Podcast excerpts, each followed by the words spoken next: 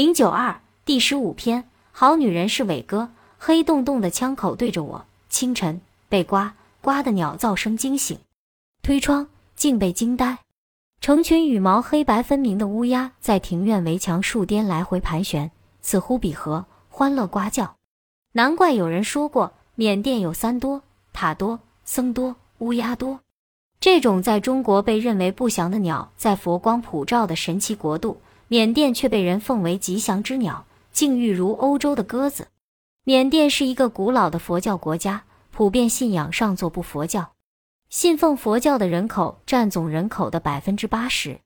无论是繁华的城市，或是宁静的乡村，到处都可以看到光芒四射的佛塔和庄严神圣的佛寺，随时都可见身披杏黄或粉红色袈裟的和尚、尼姑。许多寺庙还有专门的僧侣给乌鸦喂食。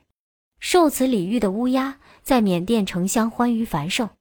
巨城是缅甸善邦东南部最大城市，位于萨尔温江以东，也是通往泰北的重要门户。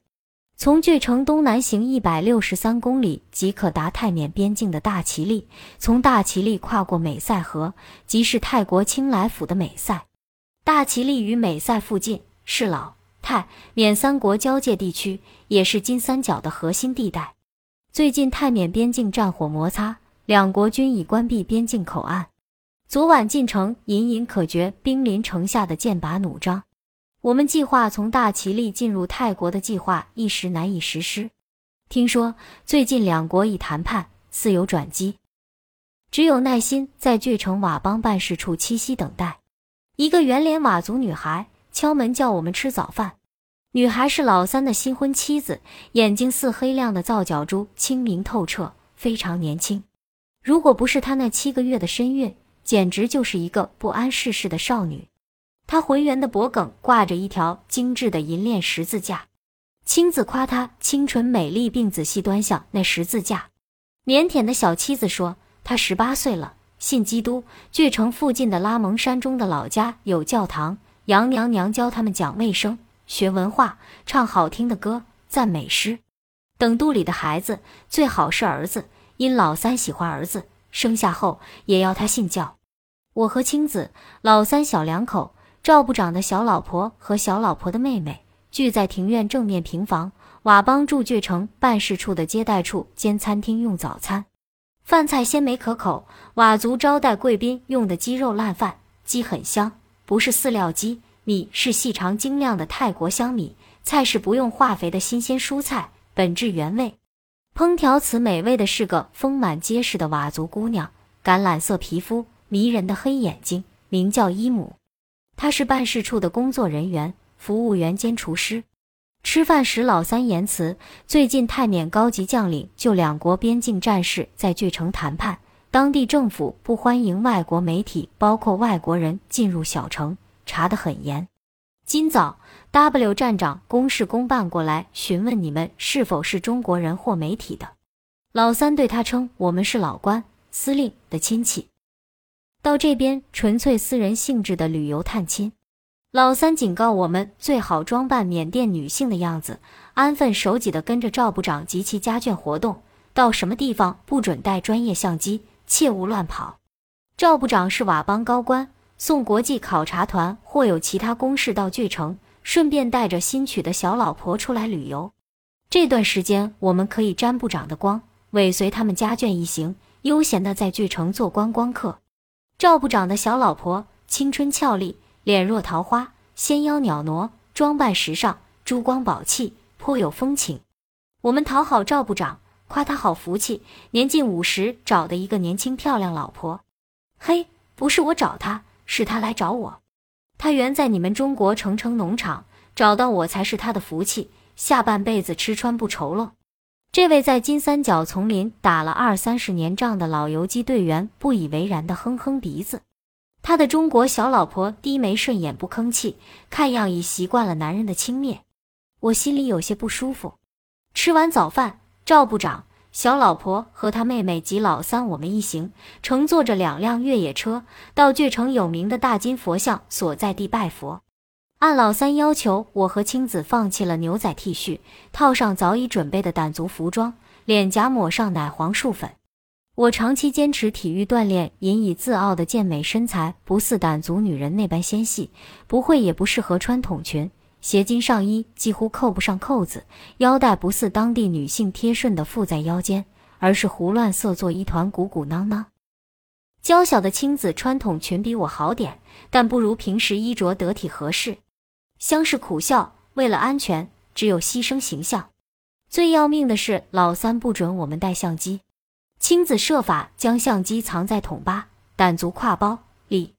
巨城是个绿色的小城，树木葱茏，花草飘香，没有工业污染。城市建筑低矮陈旧，有种古朴安静的美。巨城大金佛像矗立在小城南面高高的山岗上。我们的车直驶大佛像脚下的停车场，有军警把守。看到是佤邦的车，没有阻拦。车场一排买鲜花饮料的小店。门庭冷落，一组石阶通向山顶平台的金佛像，高高屹立的大佛，慈眉善眼，普度众生的样子。佛像建筑精美，气势宏伟，阳光照射下，通体金光灿烂，观之惊叹。涉级而上至平台，有僧侣在扫地，四周建有玲珑精致的金塔，悬挂的风铃声声悦耳。缅甸拜佛一般是以献花代替烧香，往往是手里拿着一束鲜花，毕恭毕敬地把它插到佛案上的花瓶里，很少看到香烟缭绕、烟熏火燎的景象，给人一种优雅美观的感觉。偌大的佛像景区，只有我们一行拜佛的游客，神圣安静。赵部长带着他的女眷绕金塔献花，上到高层需脱鞋。老三对我们说：“有金佛像那层平台，女人不能上。”既然佛不喜欢女人，我和青子不敢造次，也免了脱鞋的礼节。敬畏的在佛像脚下最低一层平台举手瞻仰了佛像大慈大悲的面容后，就兴致勃勃地在平台四周转悠开来。老三不放心，跟着我们。平台南端一隅有一树木扶疏的高地，可俯视整个巨城。近前才发现战壕密布，壕里架设数挺重机枪。守卫士兵挥手令我们离开，我们只得止步转身。战壕旁的黄土平地，临时辟了个小高尔夫练习场，有个当官的军人专注地在这临时的球场挥杆练球。西方文化影响在战备森严的阵地也可见一斑。青子忍不住从包里掏出相机，向军官示意要拍他练球的照片。军官微笑：“Yes，OK。”青子以战壕机枪阵地为背景，将练高尔夫的军官纳入镜头。老三蹙着眉嘴动了动，没有出声。部长小老婆和妹妹拿着个傻瓜相机，在平台四周兴高采烈互相拍照。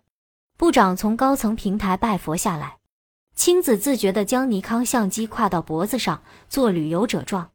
我们一行准备下十级离开时，突然满载军人的兵车，兵车，兵车。来势汹汹，一辆接一辆驰进车场。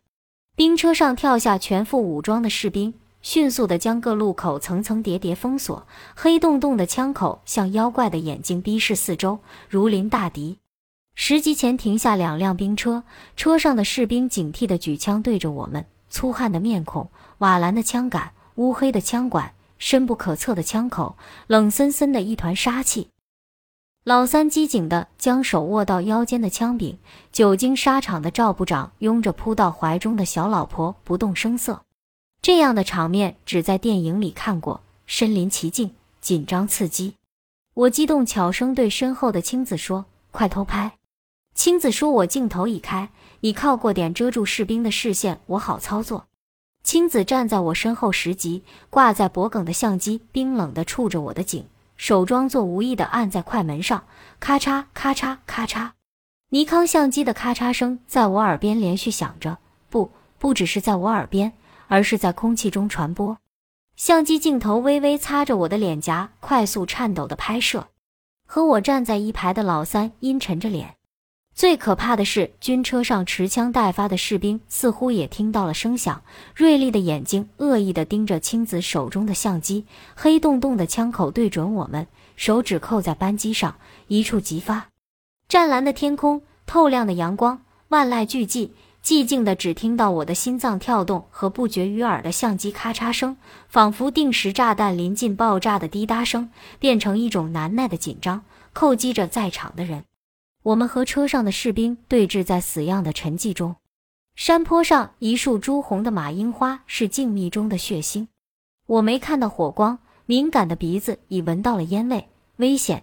神经被拉到了一个极限，浑身僵硬，甚而意识到冰冷的子弹即将洞穿我的身体。